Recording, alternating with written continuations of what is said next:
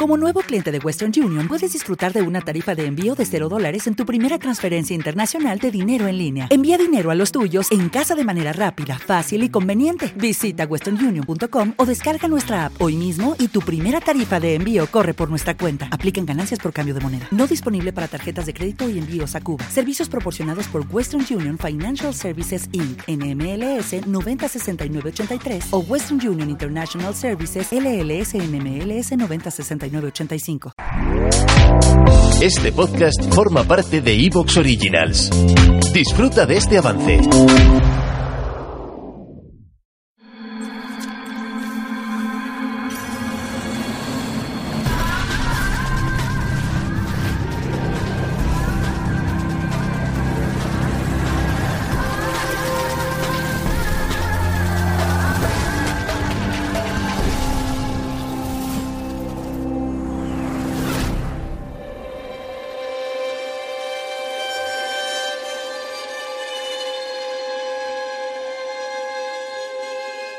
Buenas noches, bienvenidos a la nave del misterio.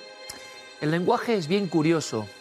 Hay palabras cuya doble acepción se conjuntan a veces en una historia. Si les digo calabozo, pues claro, es una dependencia policial, carcelaria. Vamos con la crónica negra. Pero calabozo, y seguramente la inmensa mayoría del público no lo sepa, tiene también otra respuesta que está aquí. Esto es un calabozo. Lo conocen bien las personas, por ejemplo, de Jaén, de Granada, de Sevilla, de Córdoba. Un instrumento antiquísimo, con un filo que corta el aire y que se utilizaba habitualmente en las tareas del olivo. Bueno, pues el calabozo es protagonista, es nexo entre este lugar y su hoja ya oxidada para construir una historia que para más Inri cumple ahora 25 años. Pero verán, precisamente hace un cuarto de siglo se producía en España quizá el juicio más mediático del siglo XX, el caso Arni. Y algunos recordarán, pero eso fue un bar, famosos implicados prostitución de menores, una trama extraña, se habrá resuelto que tiene que ver con el calabozo, con este arma tan antigua que impone tanto, por cierto. Pues este arma, ¡pum!, ha caído ahora hace poco sobre un cráneo. Y quien la ha impulsado es el testigo número uno, es decir, la persona que empieza el asunto del Arni en 1993, juicio en 1998, conocido como el Barriga, ha sido recientemente detenido después de ejecutar a alguien, después de intentar matar a tres personas con un calabozo. Pero hemos ido investigando y resulta que ese testigo número uno, el iniciador de la trama Arni, tiene a sus espaldas varios crímenes. Varios crímenes. Es un asesino en serie, por tanto. Y he pensado que 25 años después, ¿qué pasó con el Arni? ¿Quién era realmente este tipo? ¿Cómo es posible que estaba en libertad y ha vuelto a ser detenido tras ejecutar a una persona y, repito, intentarlo con tres? Me parece un puzzle especialmente macabro, pero muy interesante porque esta historia del Arni, el barriga y el calabozo, lo van a ver, nos va a poner muy en las claras cuántas cosas fallan en nuestra sociedad. Comenzamos la investigación.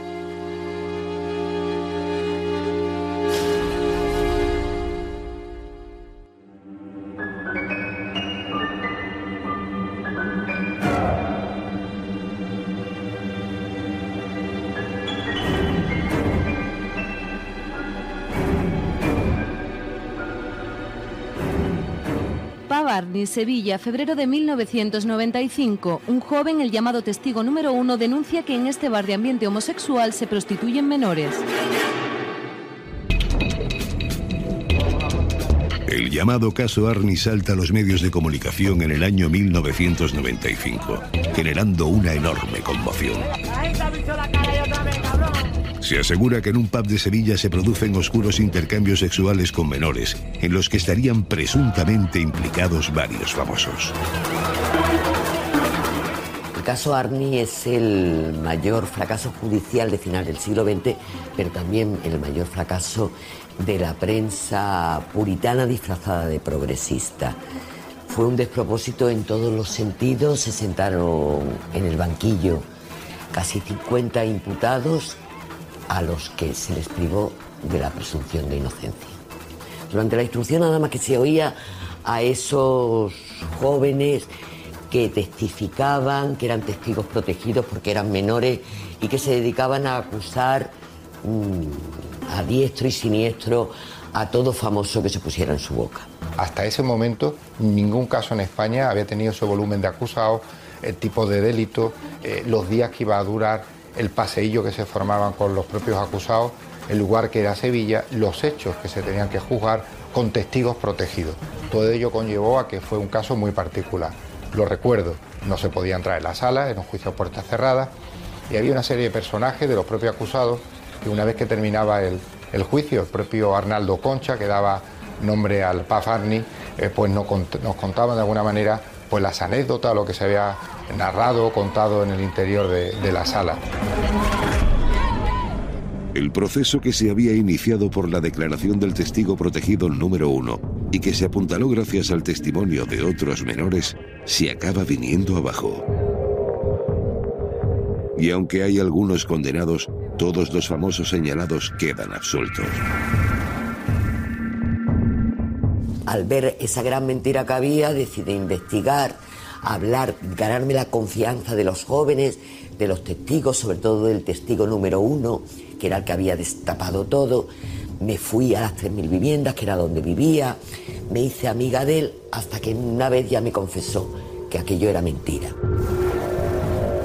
Se habló en algún momento que se había presión, eh, intereses, incluso se habló inmobiliario de la zona donde estaban estos pubs. El caso es que nadie ha podido resolver este paradigma ¿no? de por qué denuncia el testigo número uno. Es él el que pone los hechos en conocimiento de la policía, qué le movió y qué pasó para que él fuera y pusiera esta denuncia. ¿Le obligó a alguien?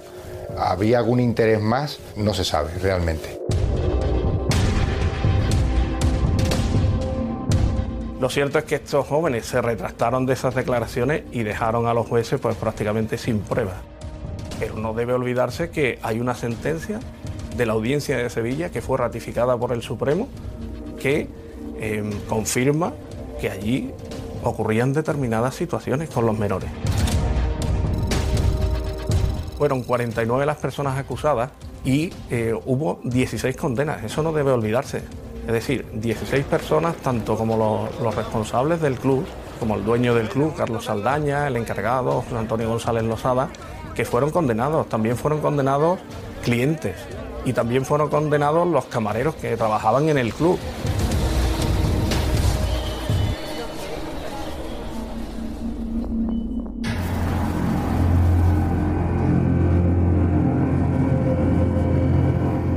Poco tiempo después, la crónica negra desvela el nombre de aquel testigo número uno, conocido como Eduardo.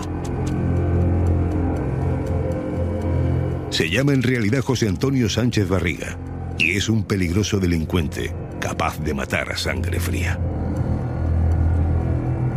Era um, un niño inocentón, como solemos decir aquí, el cual pues no era agresivo, no era mal, no era malcrío, no era malcrío, pero sí que es verdad que, pues, a la vista de los acontecimientos después se desvió bastante. Se había criado en la calle, era drogadicto, cocainómano y mantenía, y era lo que se llamaba chapero entonces, que mantenía relaciones sexuales con hombres a cambio de dinero. Él era capaz de decir que, que vendía su alma al diablo a cambio de dinero. Es la persona más mentirosa que yo me he encontrado a lo largo de mi vida. Lo conocíamos porque ya se hablaba de que había cometido un crimen siendo menor, no sé si creo que fue en Córdoba, eh, por un intento de robo a una persona mayor o algo así se comentaba por aquí. De hecho, hay muchos más datos por la ley de protección de, estos menores eh, o el sistema que protege a, los acusados en los procedimientos de menores. Eh, cumplió, cumpliría ya la condena cuando era menor, pero es que prácticamente enganchaba una con otra. Él tenía veintipocos años cuando lo sientan en el banquillo y se celebra el juicio del Arni. ya no era menor de edad y mientras estaba celebrando la vista, él eh, agredió a varias personas, a estudiantes y a turistas de Sevilla, a punta de pistola y lo metieron en la cárcel precisamente por robo con intimidación. Cuando sale de la cárcel de ese robo con intimidación, en la cual estuvo cinco años, nada más salir conoce a, a un señor de 71 años, queda con él para mantener relaciones sexuales y lo mata con una viga de hormigón. Lo deja allí, lo deja sentenciado de muerte, lo deja en, en una zona que le dicen que la zona del bodegón, que le dicen aquí en Brenes, y allí pues aparece el cuerpo y bueno, hasta que la fuerza y cuerpo de seguridad del Estado pues lo detienen y ingresa otra vez de nuevo en prisión.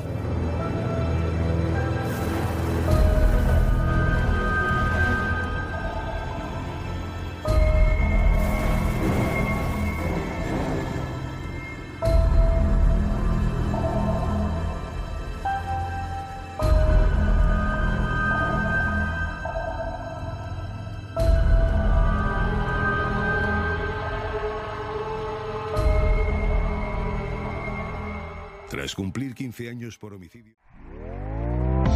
¿Te está gustando lo que escuchas? Este podcast forma parte de Evox Originals y puedes escucharlo completo y gratis desde la aplicación de Evox. Instálala desde tu store y suscríbete a él para no perderte ningún episodio. Dale más potencia a tu primavera con The Home Depot. Obtén una potencia similar a la de la gasolina para podar, recortar y soplar con el sistema OnePlus de 18 voltios de Ryobi desde solo 89 dólares. Potencia para podar un tercio de un acre con una carga. Potencia para recortar el césped que dura hasta dos horas. Y fuerza de soplado de 110 millas por hora. Todo con una batería intercambiable. Llévate el sistema inalámbrico OnePlus de 18 voltios de Ryobi. Solo en The Home Depot. Haces más. Logras más.